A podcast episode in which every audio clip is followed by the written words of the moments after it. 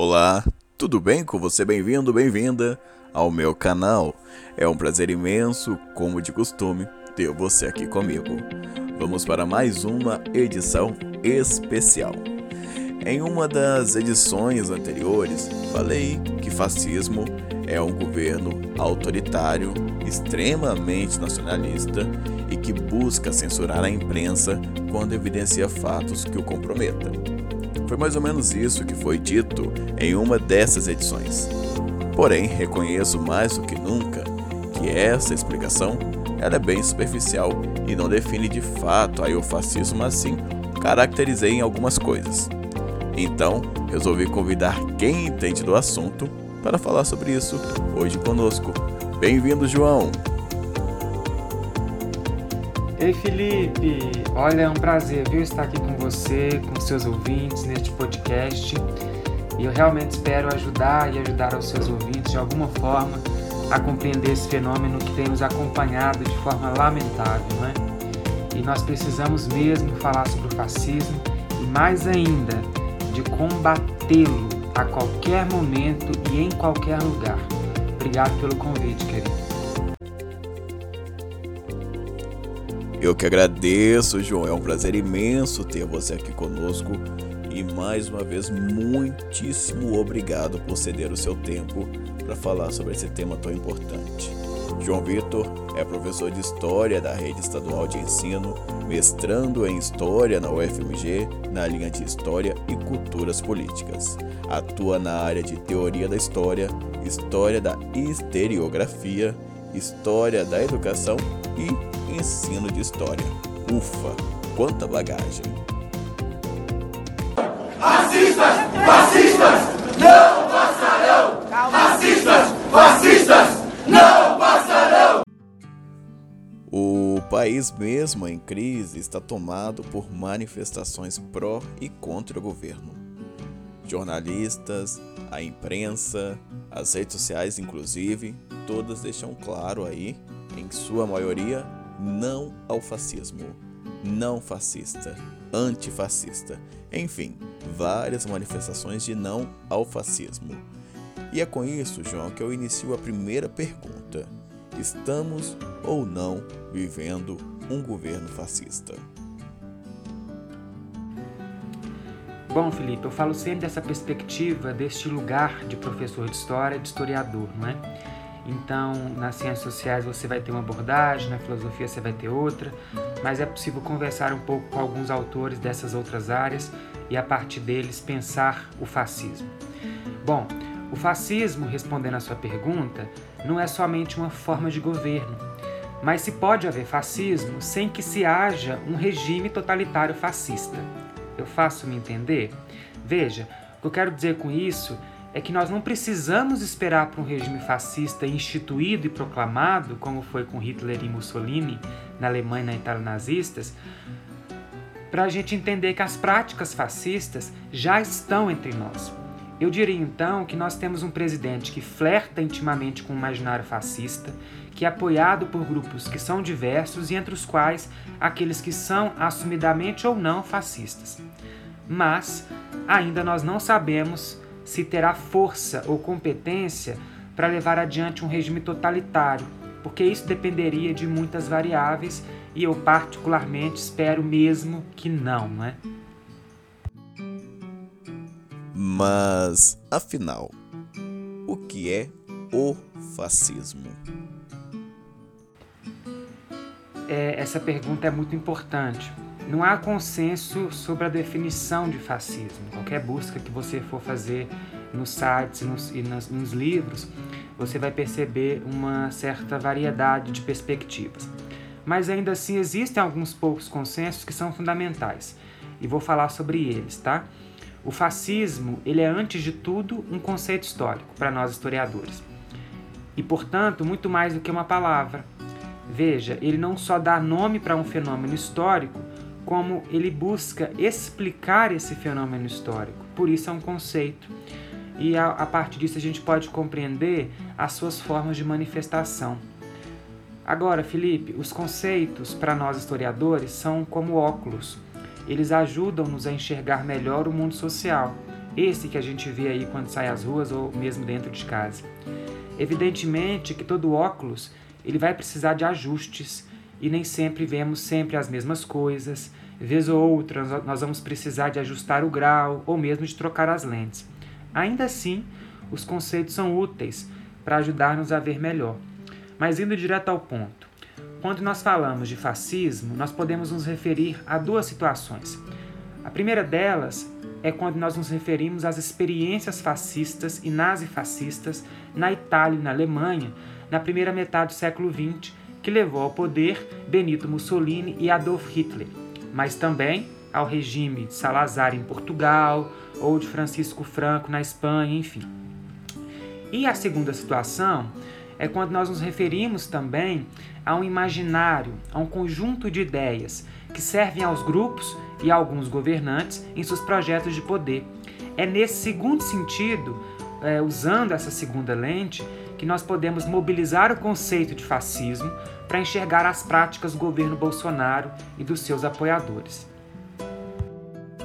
Certo. João, você poderia falar mais sobre essas experiências fascistas na Alemanha e na Itália? Claro, Felipe. Bom, eu vou tentar resumir, tá? Porque o assunto não é fácil nem simples. É, esses regimes surgiram, em parte, as reações ao avanço dos ideais socialistas, que era uma ameaça para alguns, já que esses ideais propunham uma outra proposta de sociedade. Basta lembrar lá das nossas aulas de história no Fundamental, em que a gente estudava o impacto que teve a Revolução Russa em 1917 no mundo inteiro. Era uma das primeiras experiências que mostrava ser possível um país, um regime uh, socialista, não é? Mas também esses regimes surgiram fascistas, né, tentando superar a crise que se tornou ainda mais severa com o término da Primeira Guerra Mundial, lá em 1918. Então, a Grande Depressão Econômica, a quebra da bolsa de valores, que foi gerada pela concentração de riqueza na mão de poucos, pela crise agrícola e pela concorrência que a Europa passou a fazer aos Estados Unidos no mercado mundial, foram dois elementos fundamentais nesse período. A sensação de crise, associada ao desemprego e à falta de esperança, favoreceram a promessa dessas saídas rápidas, quase milagrosas, centradas na figura de um grande salvador da pátria. Como vocês podem perceber, nós tínhamos aí os ingredientes perfeitos e necessários para o surgimento do fascismo. Ou, melhor dizendo, dos fascismos, já que essas maneiras, essas características vão se aclimatar nos diferentes lugares em que forem levadas à frente. Mussolini, por exemplo, na Itália, que já tinha em outro momento defendido o socialismo, que é uma ironia grande, né? passou a perseguir os socialistas. Ele fundou a primeira organização fascista baseado em um ódio às democracias. Ele reivindicava para si, inclusive, as glórias do Império Romano. Essa era uma grande tópica no seu governo. Lá em 1922, finalmente, é quando ele vai liderar uma grande marcha chamada Marcha sobre Roma, que invade a capital e toma o poder. A Alemanha, por sua vez, veio logo em seguida, né? ressentida pela humilhação da Primeira Guerra Mundial, da qual ela saiu totalmente destroçada, e pelo aprofundamento da crise. E foi assim que, em 1919, fundou-se o Partido Nacional Socialista dos Trabalhadores Alemães, que foi hoje que hoje a gente chama de Partido Nazista, não é? Aliás, que de socialista só tinha um nome, é, e que esse mesmo partido, mais tarde, passou a perseguir a eliminar fisicamente os seus adversários, os judeus, os comunistas, os eficientes físicos, enfim, todos aqueles que eram vistos como indesejáveis à nação, não é? E pelo amor de Deus, nazismo não é de esquerda, nem se considerarmos o mais flexível espectro político das esquerdas. Aliás, nem todo partido que tem, que tem lá a palavra democracia no nome é de fato democrata, não é? O nome não é a coisa e a gente sabe disso. Enfim, as décadas de 20 e de 30 do século 20 conheceram de perto o horror do nazifascismo. Nesse caso, como podemos compreender o fascismo hoje? É, primeiro, eu compreendo que o fascismo representa o fim da política como possibilidade de convivência entre diferentes. Eu não falo da política partidária corrupta ou das barganhas, né? Isso é politicagem, que é diferente da política com P maiúsculo. A política com P maiúsculo, ela nasce dessa pergunta, que a gente pode resumir em como é possível viver junto sendo diferente? Uma pergunta da maior importância. Ah, e essa pergunta é que o fascismo aniquila, porque ele não sabe viver junto e ele nem tolera a diferença. Daí é que nós temos uma aproximação com o bolsonarismo. Esse fenômeno violento, baseado em fake news, que manda jornalista calar boca, que acha que as mulheres são fraquejadas, que abomina as pessoas homossexuais, bissexuais, transexuais, que deseja a morte aos indígenas e quilombolas, que não reconhece sequer o direito dos cidadãos mais pobres. O bolsonarismo, como o nazifascismo, tem uma grande mobilização impõe a violência e o armamento como soluções em torno de um projeto nacional milagroso, e nós sabemos bem as consequências que isso tem. Mas nós precisamos notar uma diferença. Nem todo pensamento conservador e à direita é um pensamento fascista, mas, em geral, os governos fascistas buscarão lastro nessa esteira do pensamento conservador para buscar para si alguma legitimidade. O fascismo, então, é um movimento político, econômico, social, que tenta se apropriar de todas as dimensões da vida de alguém. Por isso se manifesta de forma totalitária, busca controlar as decisões da mesma forma que vai tentar controlar os meios de comunicação de massa, a formação da opinião, etc. Né? É um regime profundamente autoritário, autocentrado, que não tolera, em hipótese alguma, a divergência. E é por isso que a gente pode se perguntar, e a gente podia fazer essa pergunta há um tempo atrás sem saber bem a resposta, não é? Afinal, como alguém pode apoiar esse horror? E hoje, ao abrir o jornal ou o Facebook, nós sabemos os que seriam capazes disso ao nosso redor, o que é lamentável. Justamente porque o fascismo lida com as paixões, os sentimentos mais imediatos, esse forte apelo ao público e a ação da manada, que ele consegue adeptos na medida em que se apresenta como uma solução rápida e vigorosa para os nossos problemas.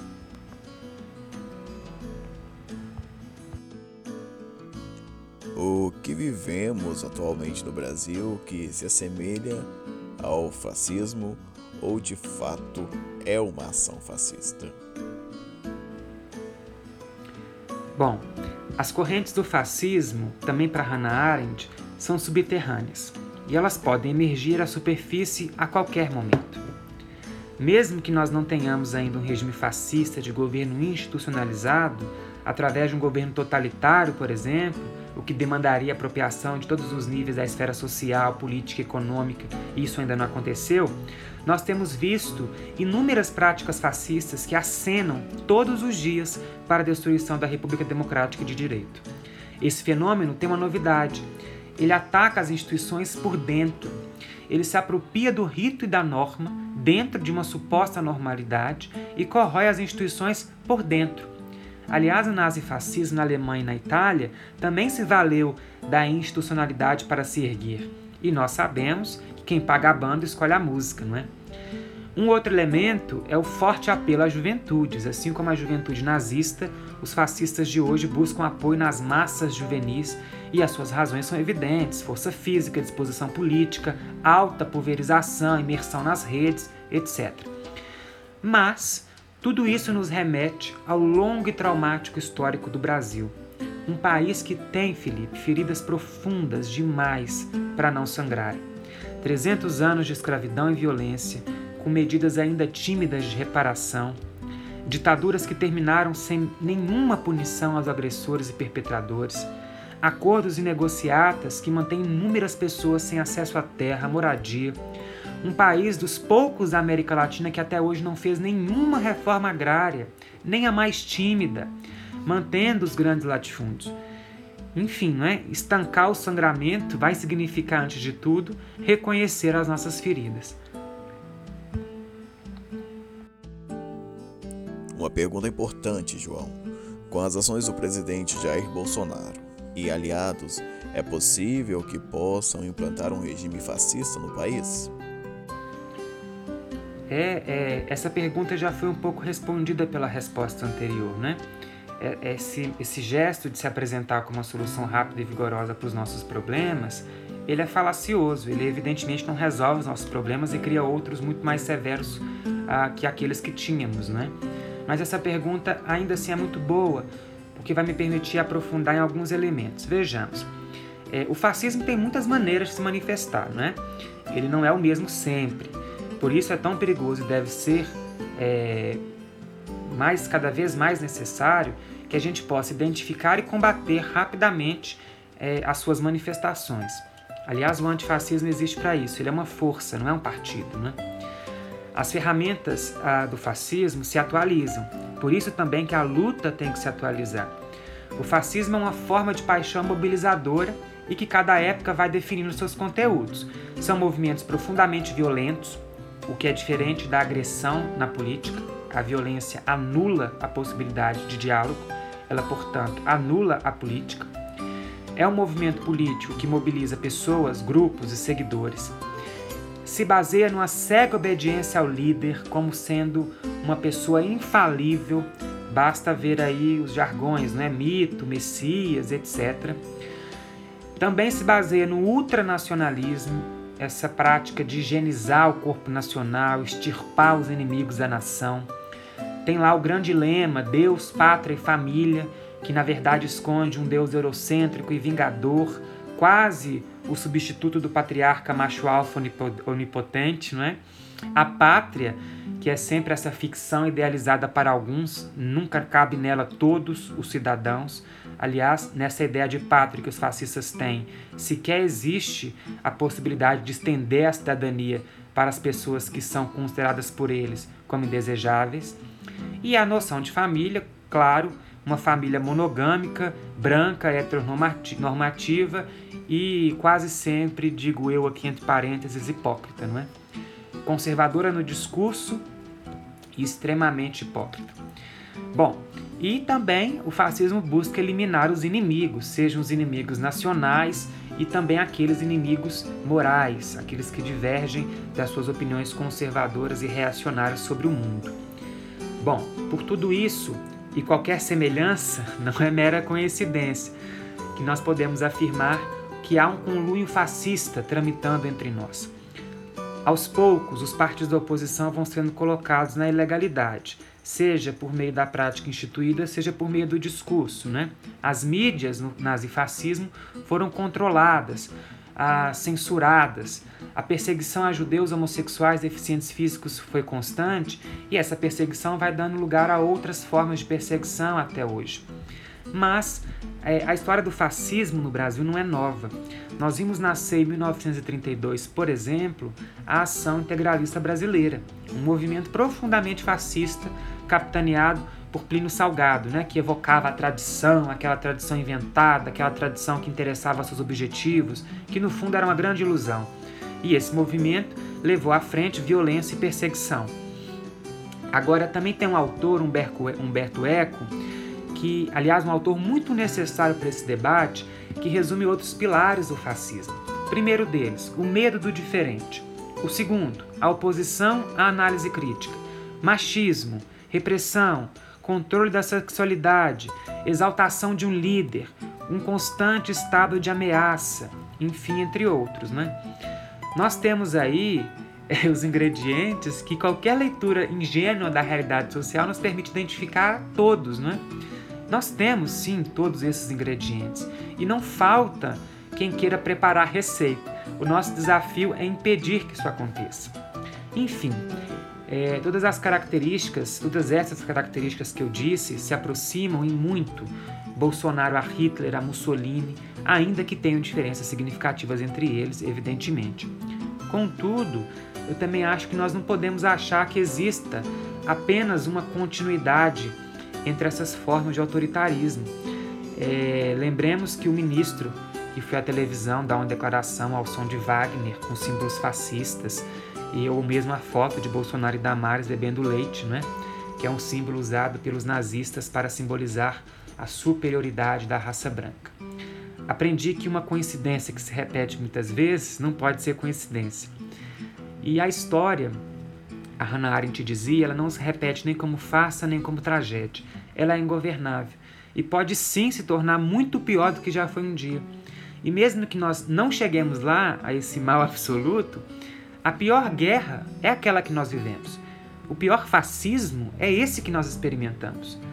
A dor vivida agora no presente é sempre pior do que qualquer dor que possamos imaginar sobre um outro contexto histórico, por exemplo.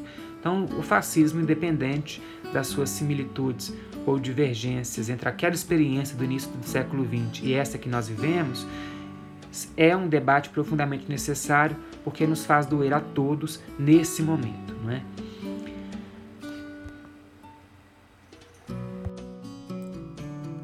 Há alguma forma de combater o fascismo?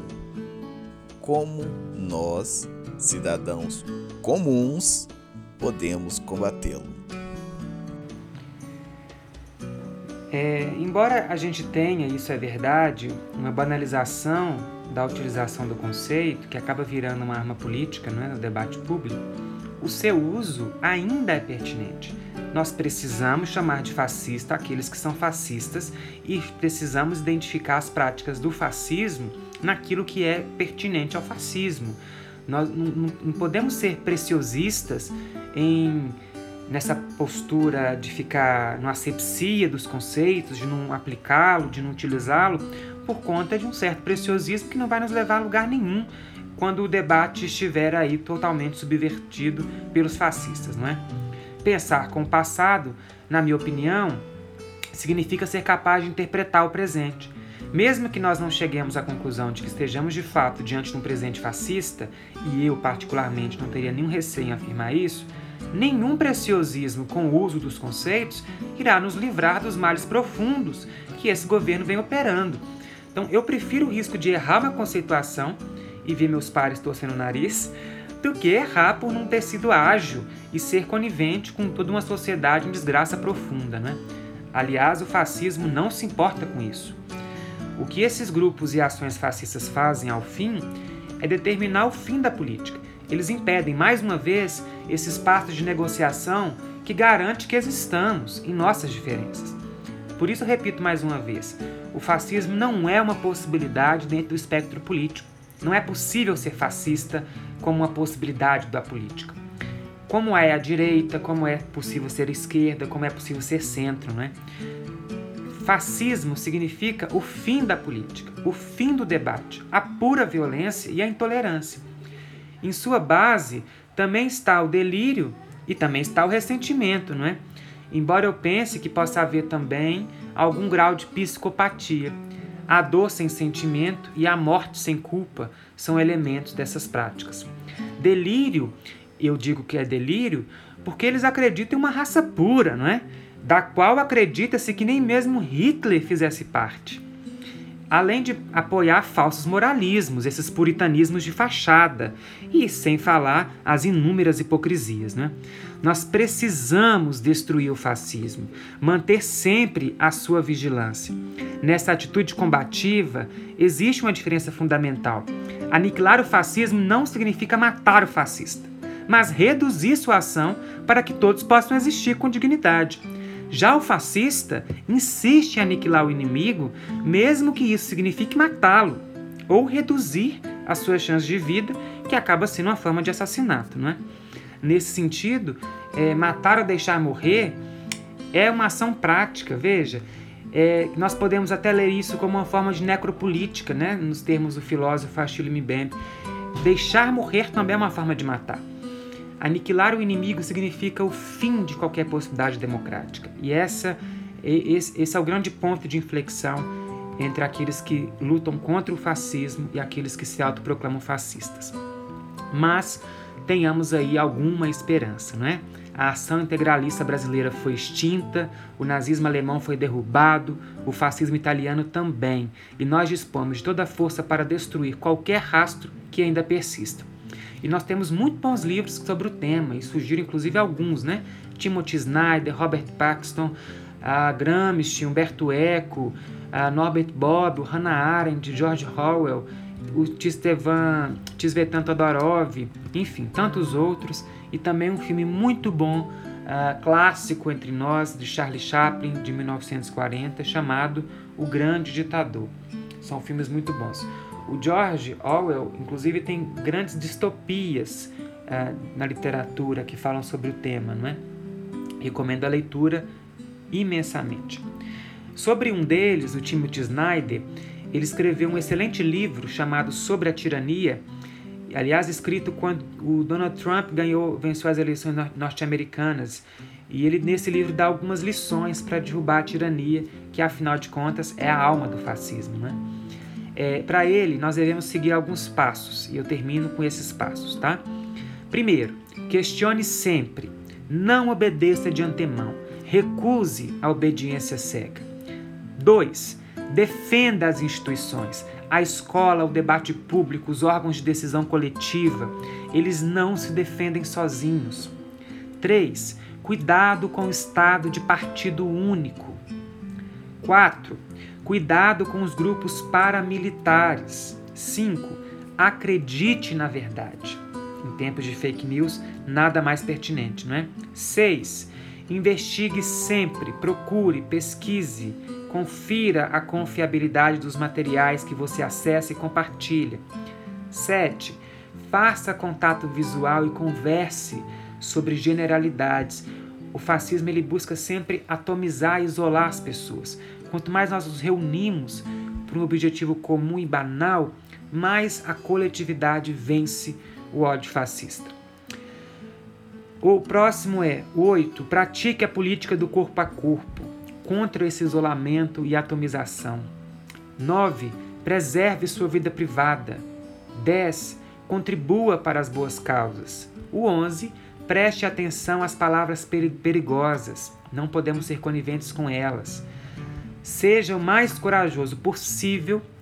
E por último, mantenha a calma quando o impensável chegar. Esse gesto de manter a calma é um dos mais importantes para que a gente saiba entender o que está acontecendo e formar ações efetivas e eficazes diante do perigo. E eu terminaria com o último dizendo: não tolere o fascismo sobre nenhum aspecto.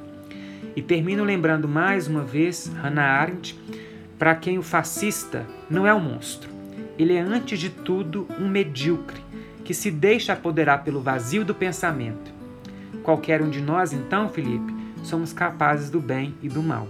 O que faremos com isso depende de nós. Muito obrigado. Uau, que aula! Esse é o João Vitor, professor de História da Rede Estadual de Ensino, mestrando em História na Universidade Federal de Minas Gerais.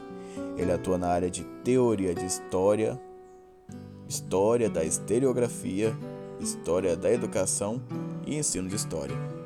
João, que honra ter você aqui comigo. Muito obrigado, muito obrigado pela atenção, por ceder o seu tempo e explicar para mim e para os meus ouvintes o que é o fascismo. Hoje aprendemos o que é o fascismo, as semelhanças dele com o governo brasileiro e como combatê-lo. Uma aula e tanto. Gratidão.